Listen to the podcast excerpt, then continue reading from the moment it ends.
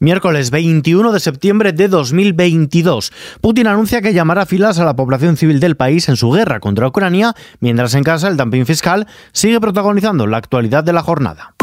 ISFM Noticias con Ismael Arranz. ¿Qué tal? El presidente de Rusia, Vladimir Putin, ha anunciado este miércoles una movilización parcial de la población en plena guerra en Ucrania, donde las fuerzas rusas han sufrido varios varapalos en las últimas semanas a raíz de una serie de contraofensivas de las tropas ucranianas.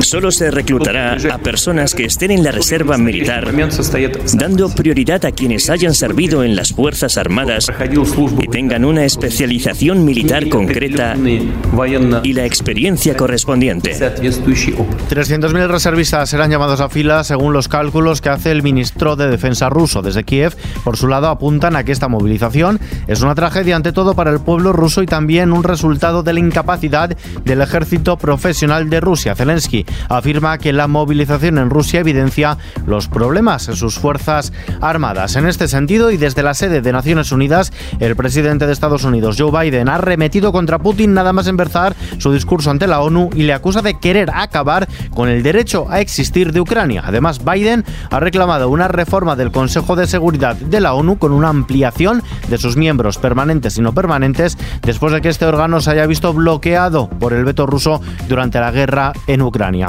En casa el gobierno apunta a una armonización fiscal. El Ejecutivo intentará que la reforma del sistema de financiación autonómica incluya una armonización de gravámenes entre las comunidades para evitar la competencia a la baja, de nuevo en boga, por la propuesta andaluza de bonificar el 100% del impuesto de patrimonio, así como niega que esto suponga una recentralización. María Jesús Montero, ministra de Hacienda. Nosotros siempre hemos trasladado que era necesario que el sistema fiscal fuera progresivo, es decir, que aporten más los que más tienen y por tanto en aquellos casos en donde las figuras fiscales están eh, descentralizadas a las comunidades autónomas, lo que tenemos que evitar es que se produzca un dumping fiscal, es decir, una competencia fiscal a la baja que deje sin contenido determinadas figuras fiscales.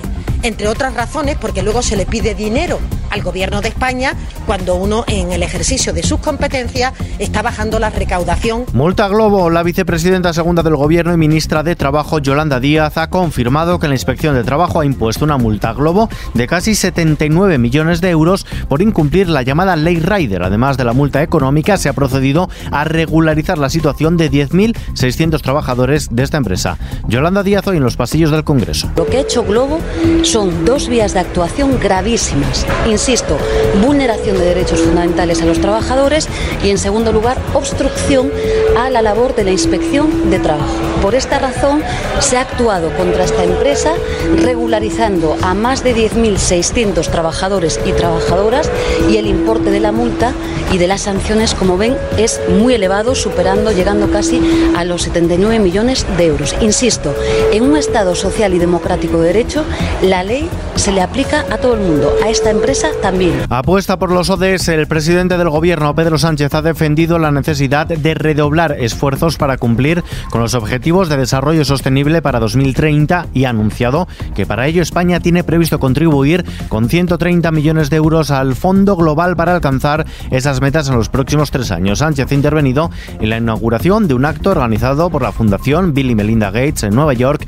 centrado precisamente en el cumplimiento de los ODS. Uh, Tenemos que actuar en muchos frentes simultáneamente, pero no podemos olvidar las metas que nos pusimos a nosotros mismos para el 2030.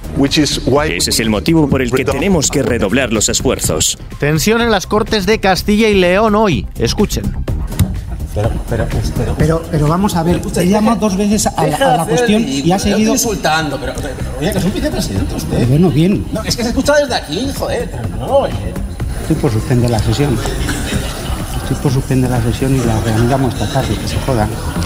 Y que se jodan, se le escucha decir al vicepresidente de las Cortes a la hora de suspender la sesión plenaria durante 15 minutos ante el descontrol vivido por la bronca, reproches, insultos e interrupciones protagonizadas por el portavoz de Podemos desde la tribuna y el de los populares por un lado y el vicepresidente de la Junta por otro desde la bancada. Todo ello cuando se debatía una proposición de ley sobre la modificación del sistema de elección de los senadores autonómicos. Un episodio que se produce tan solo unas horas más tarde de que el mismo lugar también hubiera interrumpido el debate cuando el vicepresidente de la Junta, el ultraderechista Juan García Gallardo, llamó imbécil y presunto delincuente, perdón, son palabras textuales, al ex vicepresidente y actual procurador de Ciudadanos, Francisco Igea, mientras este estaba en la tribuna de oradores.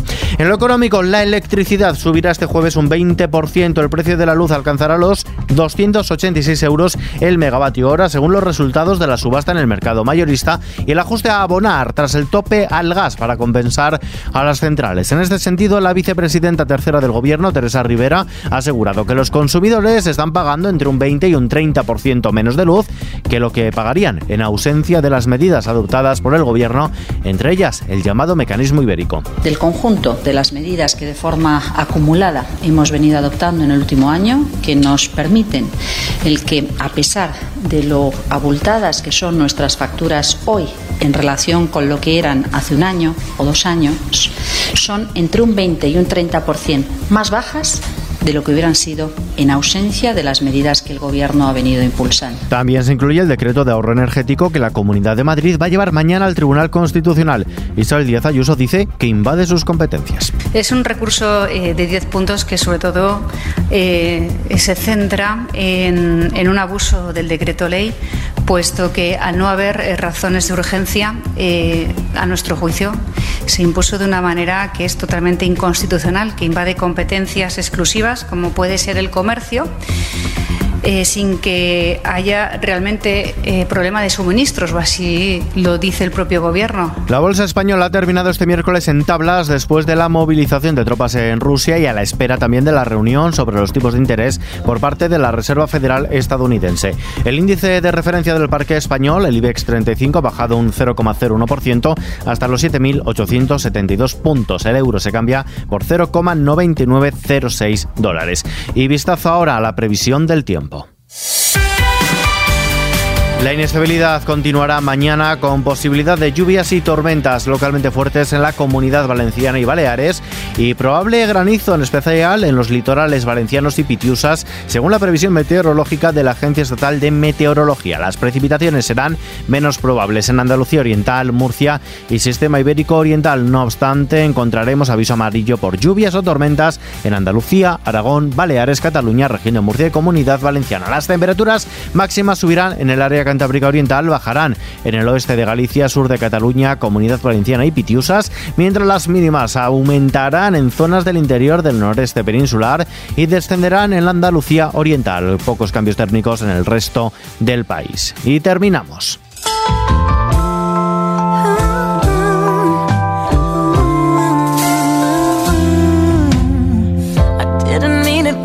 Mariah Carey Tranquilo todo el mundo que no, no ha comenzado todavía la Navidad. Mariah Carey, como decimos, ha anunciado a través de sus redes sociales que publicará un álbum de rock alternativo que creía perdido.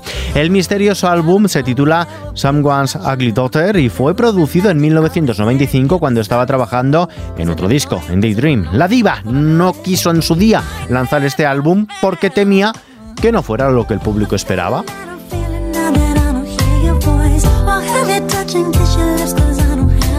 Con esta noticia que está ampliada en xfm.es lo dejamos por el momento, pero la información continúa actualizada a las 24 horas en los informativos de XFM y ampliada aquí en nuestro podcast XFM Noticias. Gustavo Luna, a los mandos técnicos y el doblaje, un saludo de Ismael Arranz, hasta mañana.